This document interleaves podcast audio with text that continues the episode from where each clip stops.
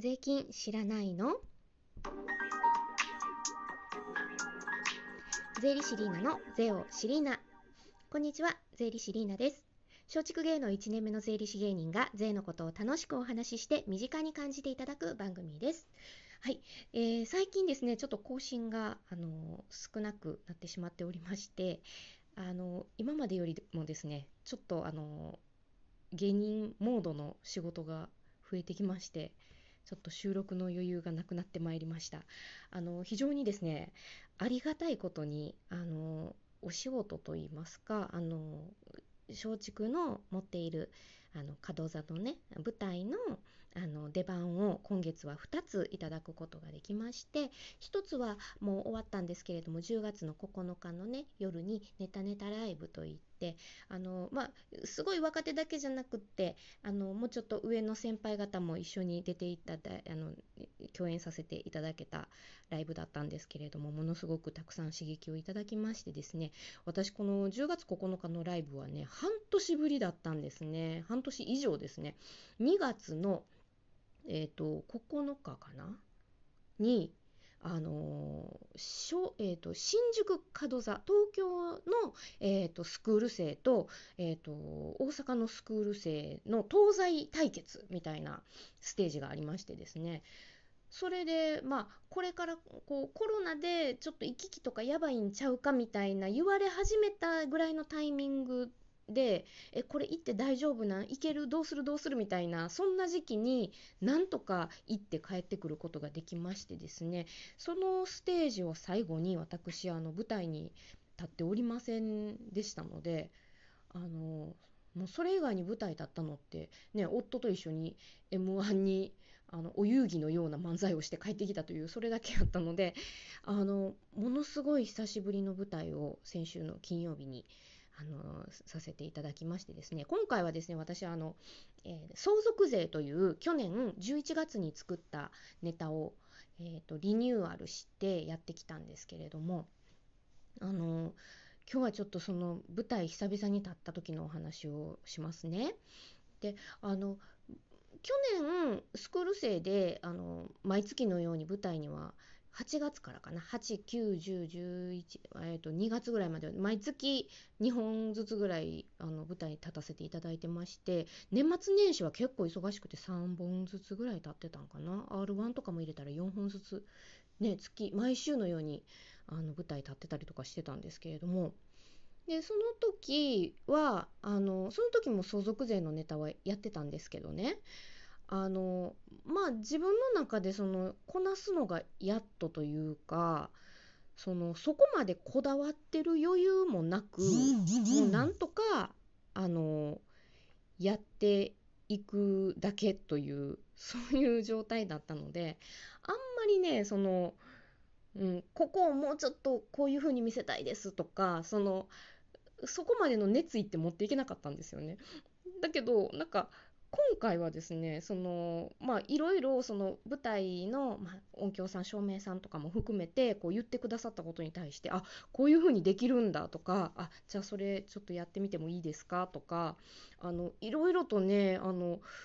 こだわっていろいろやらせていただくことができましてで照明とかもこのタイミングでとかっていうのも照明さんもあのここがいいですかとかこの動きに合わせた方がいいですかとかいろいろ言ってくださったのであのものすごくねあの自分の中ではあの今までよりもその演出にすごく盛り立てていただいていいステージができたなって感じているあの感じたあの一日でしてものすごくねあの久しぶりの舞台だでしたけれどもものすごく楽しかったしものすごく充実感があってやっぱりね舞台大好きやなって思いましたねもうやっぱり私はここのフィールドでやっていきたいというね改めてこの熱い思いが湧き上がってきましたね。で私あの子供の頃から結構あの舞台慣れと言いますか舞台に立つ機会があったのであの緊張しないって言ったらまたちょっと違うのかもしれないんですけどあの、うん、人がいっぱい見てるから緊張するっていう感じじゃないんですよね。だから変にこうあ今日はここでうまくやってやらないととかそういうふうに思うと緊張感がちょっと出ちゃってよくないんですけどなんか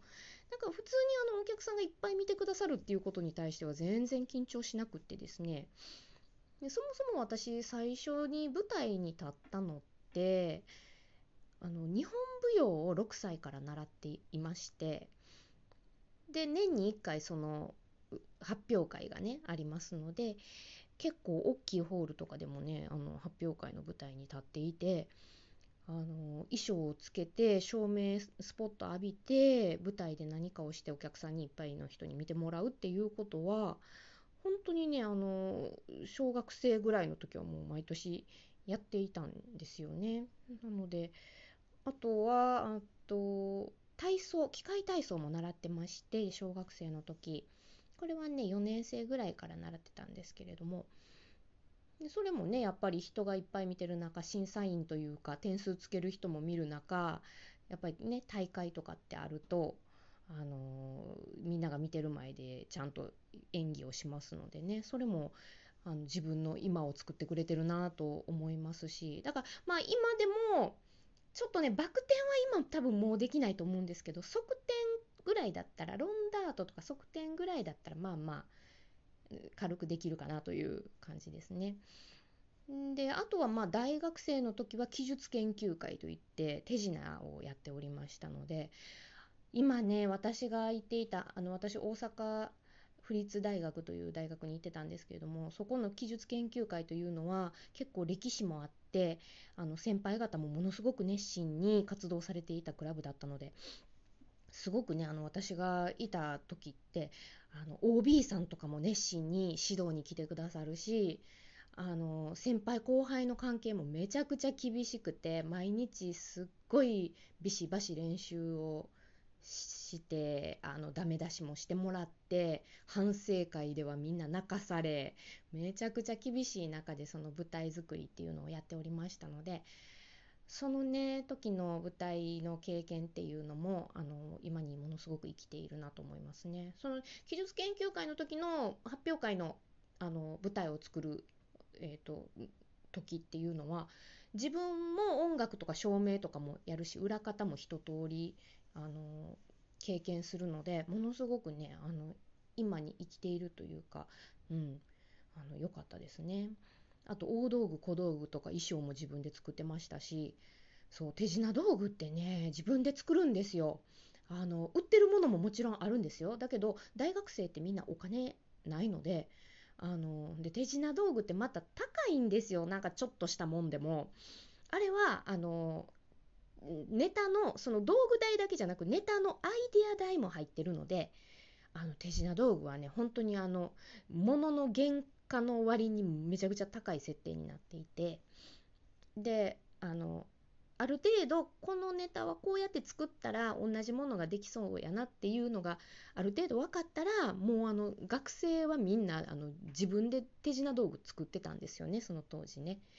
だから私ももうしょっちゅうマジックショップに行ってですね手品を見てあこれ面白そうやなこれつく使いたいなって思ったらその直後東急ハンズに材料を買いに行ってですね木材を買って帰ったりアクリル板買って帰ったりとかですねあの糸買って帰ったり なんかいろんなものを買って帰って組み合わせてなんとか自分で手品道具を作ってやったりとかしてましたね。まあ手品もね今でもちょっとやってほしいって言われることがあるのでまたねあの新しい道具も仕入れたりして再び練習もしておりますけれども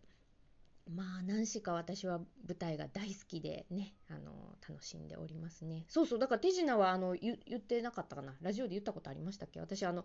えーと、20歳の時に1995年マジックハンズドイツ大会というあのマジックの世界大会で私なんと6位に入賞したことがあるんですよね。その時はね多分あの皆さんが私のことをですね東洋人のなんかちっちゃい女の子が出てきて手品をやってると思われたみたいであの、ね、ヨーロッパ欧米の方とかからしたら私ってあの日本人って年齢不詳らしくてでしかも私あの比較的背が低いので1 5 0センチぐらいなので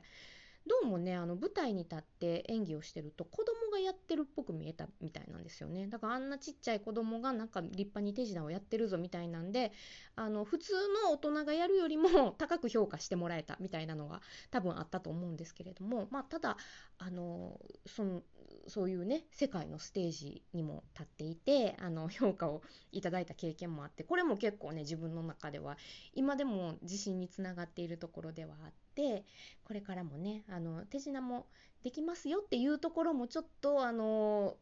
ポケットに入れつつ あの税金の話をね前面に押していきますけれどもねまあいろいろできますよっていうところもこう隠し持ちながらいろんな活動を幅広くやっていきたいなと思いますね。はい。今日はですね、えっ、ー、と、舞台に立ちましたよっていう話からなんか手品の話して終わっちゃいましたけれどもね。はい。これからもいろんなお話しして、あの、楽しい時間をあのご提供していきたいと思いますので、これからもよろしくお願いいたします。ということで、今日はお聴きいただいてありがとうございました。